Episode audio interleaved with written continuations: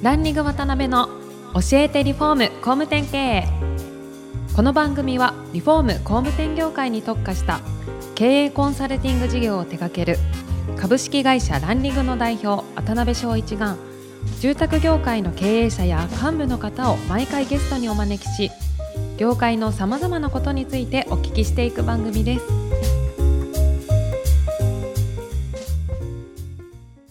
皆さんこんにちは。さあ今週も始まりましたランリング渡辺の教えてリフォーム工務店経営第132回目アシスタントの牛久保ですパーソナリティの渡辺翔一です。渡辺さん今週もよろしくお願いしよろますしくお願いします。鎌田社長、今週もよろしくお願いします。お願いします。お願いします前回まで2回ですね、いろいろ本当面白いお話をお聞きできたんですが、今回はワクワクの会社についてをいろいろはい。掘り下げてお聞きできたらなと思います。よろしくお願いします。お願いします。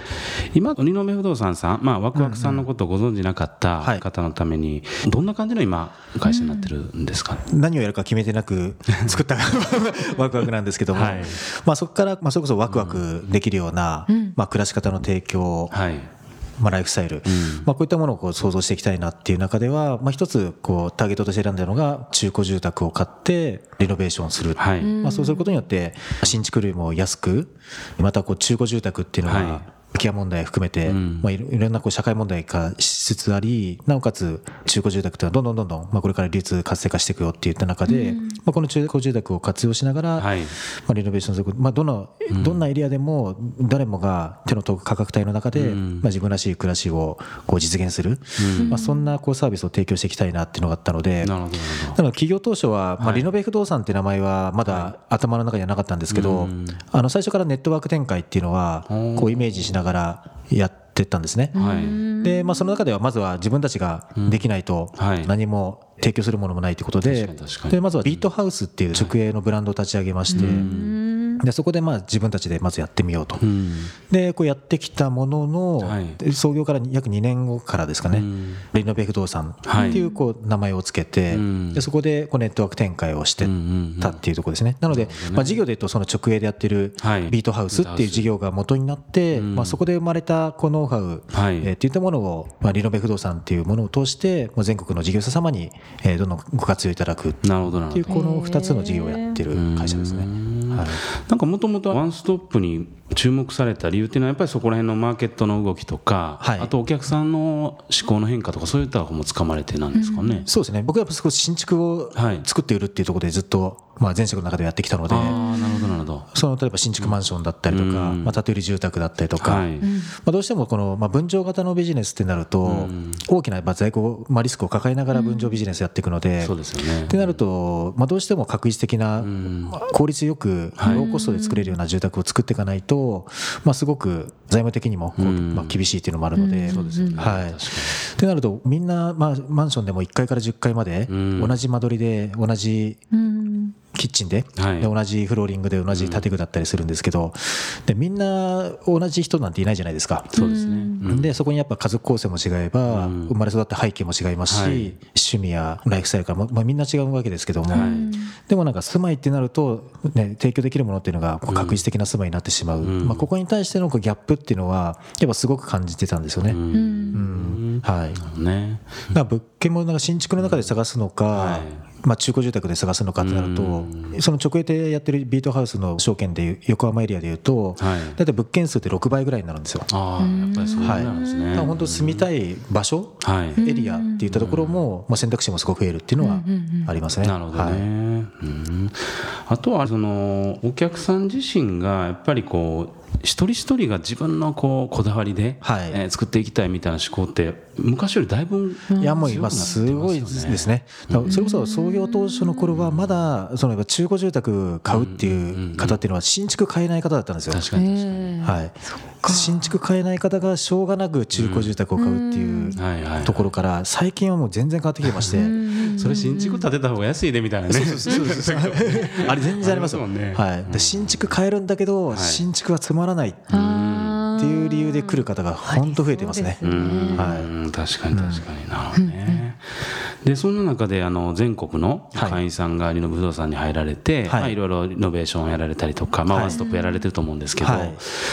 あれですね不動産出自の会員さんと、はい。建築会社さん出自の会社さんこのええ。大きく2つある感そうでね。じですすかね。はい、大きく分けて2つですね。うん。何かしらそれで苦労されるポイントとかうまくいかれるポイントとか、はい。なんかそのあたり違いってあるんですか、はい、そうですね、まあ、不動産、まあ、中古住宅を紹介しながらリノベーションセットでっていう流れでいうと、はい。まあ、軸となる不動産の,、うん。あの流通の流れにそうですよね。はい、そこのスピードに合わせてリノベーションも、まあ、提案していくっていうところなので、まあ、その不動産会社さんがワンストップを始めるときには、はい。い、かにその不動産の取引のスピーディーな流れに合わせて、お客さんが求めるリノベーションイメージできるリノベーションを、まあ、そあのちゃんとイメージさせることができるかっていったところと、あとはそのタイミングでトータル金額がいくらになるかっていったところまでわからないと、まあお客さんもまあ買っていいかどうかっていう判断がつかないので。確かに確かに、まあ、その場で即座にやっぱり見積もりを出さなきゃいけないですね。でやっぱりこれが通常の流れだとじゃあ現地調査してそうですよね。でそこからこうプランニングして、でちょっと打ち合わせをして、そこから見積もり弾いてってなると、2週間とか3週間かかっちゃうわけですよね。で2週間、3週間経ってまだ物件が残ってるっていうこと自体がまあ、あまりないので、確かに確かに、はいまあ、そうそうこうしてるうちに物件がなくなっちゃうよと、でまた振り出しに戻っちゃう、これこれでどうなのっていうですね、不動産事業者からすると、やっぱそこをしっかりクリアしなきゃいけないっていう問題と、うん。あとまあ単純にまあ手間がかかるっていうですね、はい、ありますよね。そのあたりのあれなんですか？スピード感を解決するために、はい。ビートハウスさんなんかパッケージングしてそうですね。はい。ええ。すぐ資金が出るようにしたりとかそうですね。っていうのをされたんですよね、はい。あもうパッケージ化して、もう見積もりもその場でもうすぐ弾くことができるっていう、はい、ですね。ーうんどうなんですかね？例えばまあこの会社さんって工務店さんとかリフォーム会社さんもよく聞いてるんですが、はい。一時期その本当ワンストップワンストップってね、皆さんがこう、なんかね不動産と連携してみたいなのあったんですけど、はい。なぜそんなにそこまでむちゃむちゃうまいこと言ってる会社さんを聞かないのはな,、なんやっぱりそこら辺の時間軸が違うっていう感じなんですかね？そうですね、まあ、不動産と建築の時間軸が全く違うっていうところと文化もやっぱ全然違いますし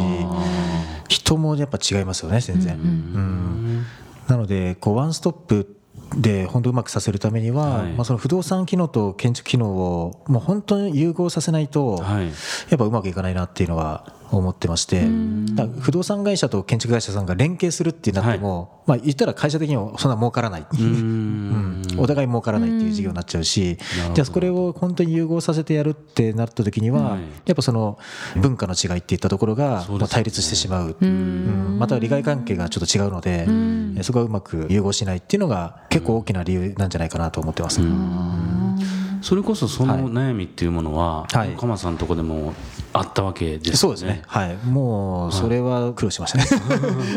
どうやって解消されたんですか？そうですね、あの組織の、まあ、これ作り方ですけども、まあ、組織の作り方として受注を取ってくる営業っていうこう機能だったりとか、まあ、それからそれ受注してきたものを設計する、まあ設計機能と、まあ、それを施工を収めていくっていう、まあ、施工機能当初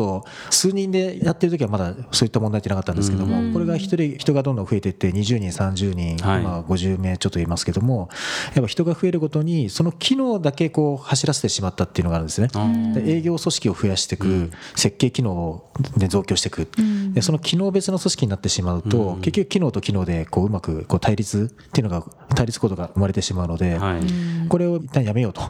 言って、まあ、やっぱワンストップなので営業も設計も施工もこれが全部つながって初めての一つの事業になるので、ん。機能別の組織から、まあ、事業別の組織。ああ、なるほどね。なのでお客さんを出発点にして、はい。まあ、営業がフロントにいて設計がいて施工がいる、まあ、これがお客さんを中心にこれって一つの事業なので、まあ、事業としてどうなのか。でそこに対してのいろんな、まあ、数字も全部オープンにして、まあ、そこでまあ PL なんかもまあ事業別にしっかり管理ができるような状態を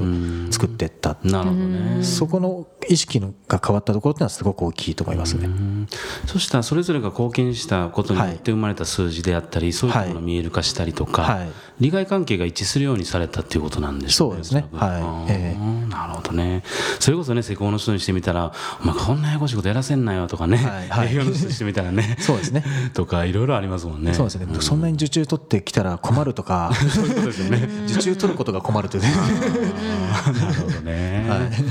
あーありがとうございます。でそういう中で今でも付加価値をどんどんつけていかれていらっしゃると思うんですけど、すごいなんか金野社長ですごいというか面白いなと思ったのが、それこそスノーピークさんと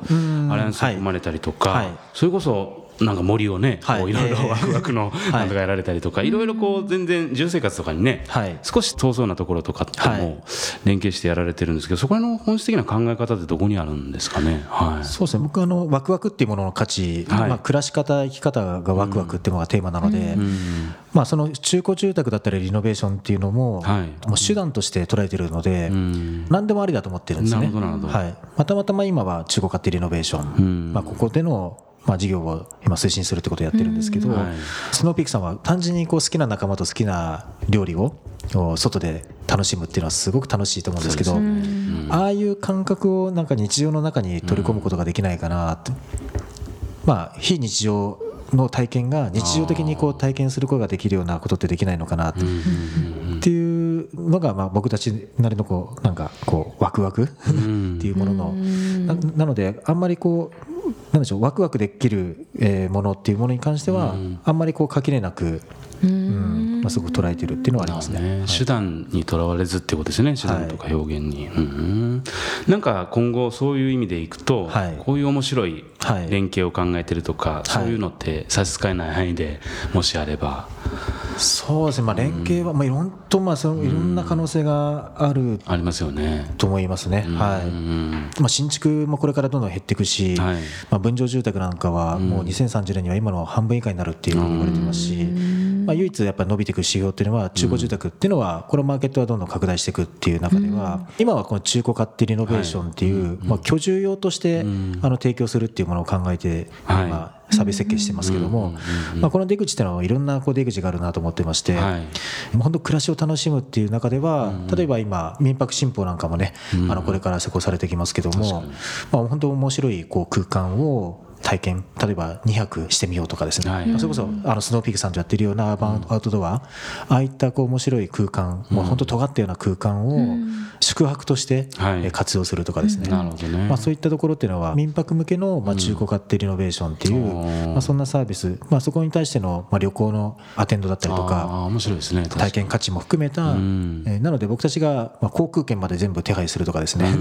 まあそういったものっていうのも全然あると思いますし。なるほどなるほどはい。そういう無限ですね、うん、そうですね、まあ、もう一つあの去年ビッグサイトでちょっとイベント出させていただいたんですけども、はい、あの婚活支援をされてるマザーズ上場してるパートナーエージェントさんっていう会社さんがあるんですけども、まあ、そこと一緒にイベント出展させていただいて、婚活支援なんですよね、まあ、これからまあ結婚するっていう人をこうマッチングするんですけど、今離婚率でまあ30%超えてるっていう、まあ、3人に1人は結婚しても まあ離婚するっていう中で、まあ、そこをなんかもっと、ね、結婚したはいいけどもすぐ離婚しちゃうんじゃなくて、結婚生活の質を高めるような、まあ、サポートしていきたいっていうそんなこう思惑の中で、えー、僕たちよく QOL って言葉使うんですけどあのクオリティオブライフはい、でそことはこう QOM っていう言葉があるんですけどクオリティオブマリッジなんですね。はい、で結婚の、まあ、幸福度を高める、じゃあ結婚の幸福度を高めるような、内装空間ってどんなことなんだろうと。面白いですね。テーマはですねこのノーモア離婚っていうですね。ちょっと過激な言葉を使いまして。はい。ここの高さにこんな手すりがつけるとなんかこうキスしたくなるとかですね 結構やりすぎですね、えー、渡辺さんはそうじゃなくてもキスはされる。いやいやまあ シャイなんで、ええまあ、そんな中面白いですね、はいまあ、その空間の中でこういった仕掛けを散りばめるっていう、まあ、そんなこともやってたりとか、はい、なんかこの前の実は別の,、あのゲストの方のサンプロさんっていう、あの会社さんの話の中で、はい価値には2種類あって、はい、情緒的な価値、まあ、意味的な価値と機能的な価値があるっていう話で、やっぱり今ね鎌田さんがおっしゃってるのでやっぱりその情緒的であったり意味的なその価値をどうね追求されて、付加価値として付加されていくかっていうのに注力されてるなとすごい思いました。はい面白いですね、その商品パッケージ化いっぱいしてもらえれば。楽しいなと。はい。わかりました。そしたら。はい。それではお時間が来てしまいました。次回も鎌田社長にはゲストにおいでいただきますのでまた詳しくお聞きしたいと思います。本日はありがとうございました。ありがとうございました。今回もランリング渡辺の教えてリフォーム工務店経営をお聞きいただきありがとうございました。番組では渡辺や住宅業界の経営者幹部の方へのご質問を募集しています。ウェブサイトランリグにあるお問い合わせフォームよりお申し込みください。お待ちしています。